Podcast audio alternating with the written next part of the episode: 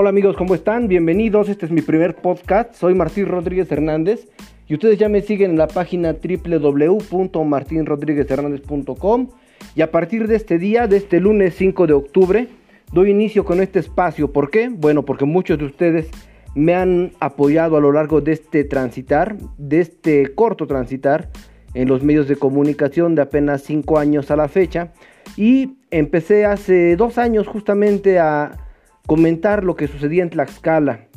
A algunos no les gustó, a algunos otros les ha parecido algo ideal, porque decir las cosas con verdad no siempre trae amigos. Los enemigos que hay siempre están presentes allá a un lado. Pero bueno, decir la verdad a veces nos deja satisfacción personal y eso es lo que yo siento cuando les comparto esta información. ¿Qué significa un podcast? Para aquellos que se pregunten, ¿por qué un podcast? ¿Por qué hacerlo? Bueno, tiene una particularidad y es que usted puede ir en su vehículo, puede ir en el metro, puede estar en cualquier parte del mundo escuchando lo que sucede en Tlaxcala. Y aunque parezca que no es importante, sé que lo es.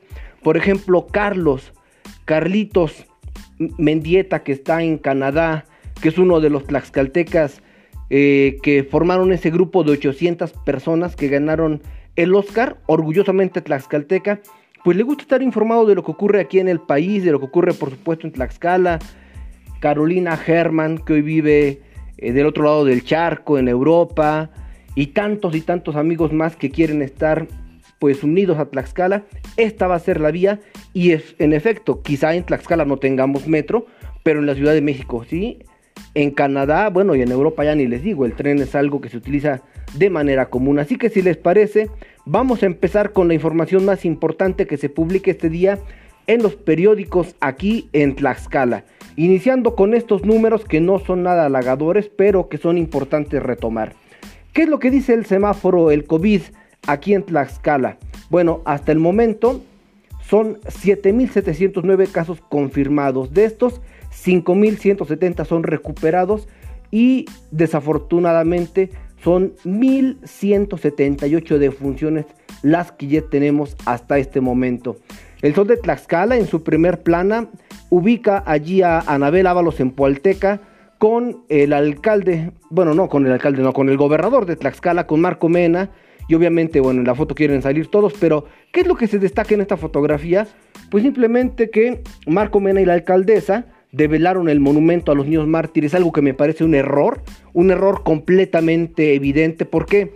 Porque en su ánimo de ganar reflectores, los alcaldes, las alcaldesas y todos los que aspiran a gobernar Tlaxcala en el 2021 se agarran de cualquier cosa y ahora el pretexto fue los niños mártires y ahí sale el obispo, que no recuerdo ni su nombre ni me interesa mencionarlo, pero qué bonito es hablar del Estado laico, ¿no?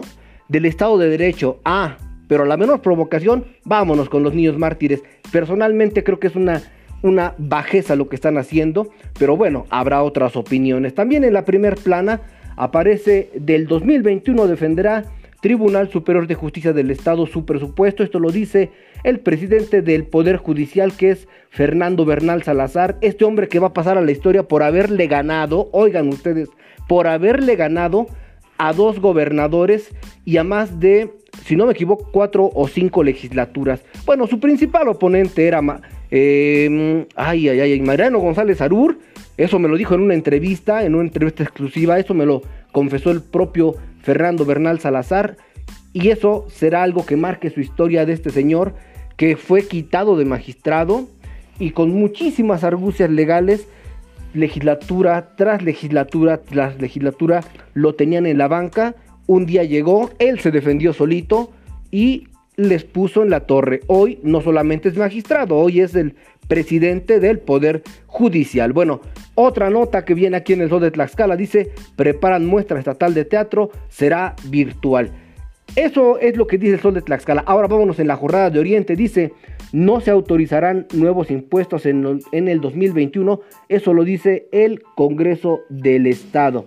Y también siguiendo con los periódicos locales, bueno, la verdad es que son los más importantes, no voy a mencionar a los demás. Además, el tiempo es muy reducido. Ahora, algo que me llamó la atención muchísimo, algo que se dio a conocer ayer aquí en Tlaxcala, seguramente usted ya lo sabe. Hay departamentos, hay oficinas, hay espacios que se dedican a hacer estudios demoscópicos que son otras, otras cosas que lo que llamamos simple y llanamente las encuestas. Bueno, el primero y 2 de octubre, encuesta intención de voto, 15 estados en elección 2021 y se trata de las gubernaturas. Dice Demoscopía Digital, estudios de opinión pública. Aparecen muchísimos rostros, pero quizá los más llamativos, los más representativos son los que reconocemos nosotros. Por ejemplo, está Ana Lidia Rivera Rivera, que es la senadora de Calpulalpan. Está allí Lorena Cuellar Cisneros, aparece Santiago Nieto, el que será seguramente y sin duda el próximo eh, aspirante al gobierno de Querétaro. ¿Este hombre quién es? Bueno, un hombre importantísimo porque es el que tiene la unidad de inteligencia financiera y que encabeza el gobierno federal. Aquí le explican toda la técnica, el grupo objetivo, las muestras, la fecha de levantamiento, todo lo que a usted y a mí nos interesa. Pero bueno, ¿qué es lo más importante de esto? Bueno, que viene una imagen muy grande en donde se destaca cómo estarían las entidades federativas, cómo se estarían repartiendo las entidades federativas. Y mire usted, Tlaxcala tiene el 33.65% para Morena. El PAN tiene apenas el 13.76% y el PRI el 10.12%. Esos son los números reales, ¿eh? Y ayer que el PRD salió a decir que no caería dos veces en la misma trampa y que no iría con Lorena Cuellar Cisneros, bueno, le preguntaría, ¿y de qué chingados hablan ellos si ni siquiera aparecen en la encuesta? No figuran, el PRD es un, es un pedacito de, hueso de, de, lo que fue en aquel momento tan importante para Tlaxcala, cuando lo ganó Alfonso Sánchez Anaya. Hoy simplemente el PRD está desaparecido. Y bueno, siguiendo con la información y ya prácticamente para dejarlos continuar con sus actividades, para aquellos que son futboleros de corazón como su servidor, les quiero platicar que desafortunadamente los Coyotes de Tlaxcala van a estar, digámoslo así, en la banca, pero en la banca van a estarlo todos. ¿Por qué? Porque ayer se dio a conocer que hay más de 19 jugadores que ya fueron confirmados con el COVID-19. Dicho de otro modo, van a tener que estar en la banca, pero de manera obligada, porque pues nadie va a querer jugar con ellos. Y de hecho, la propia federación ya lo ha mandatado así. Ya no van a jugar los coyotes. Seguramente estarán en la banca una o dos jornadas mientras se recuperan todos los jugadores. Y qué bueno, porque Tlaxcala que venía con un buen ritmo, de momento empezó a caer. Y un día le pregunté a uno de los hombres cercanos de los coyotes de Tlaxcala, oye, ¿qué está pasando? Y me explicaba esto justamente, es que tenemos muchos enfermos. Obviamente yo me reí y dije, bueno, eso han de decir a todos, ¿verdad? Pero no, ya está confirmado, aquí están los datos. Es una nota que publica el Universal y que puede usted encontrar también en el portal de su servidor www.martinrodríguezhernández.com. Y mire, más notas importantes el día de hoy. Bueno, esta seguramente no le va a gustar a los morenistas, pero el tren Maya costará 17 mil millones de pesos más de lo que se estimaba en enero. Otra más, los rostros del feminicidio suben 145% en 6 años. Eso es lo que dice también el Universal. Además, otorgan Nobel de Medicina 2020 a descubridores del virus de hepatitis C. Una nota más, gobierno de la Ciudad de México da 593 millones de pesos al Metrobús ante baja de usuarios por pandemia.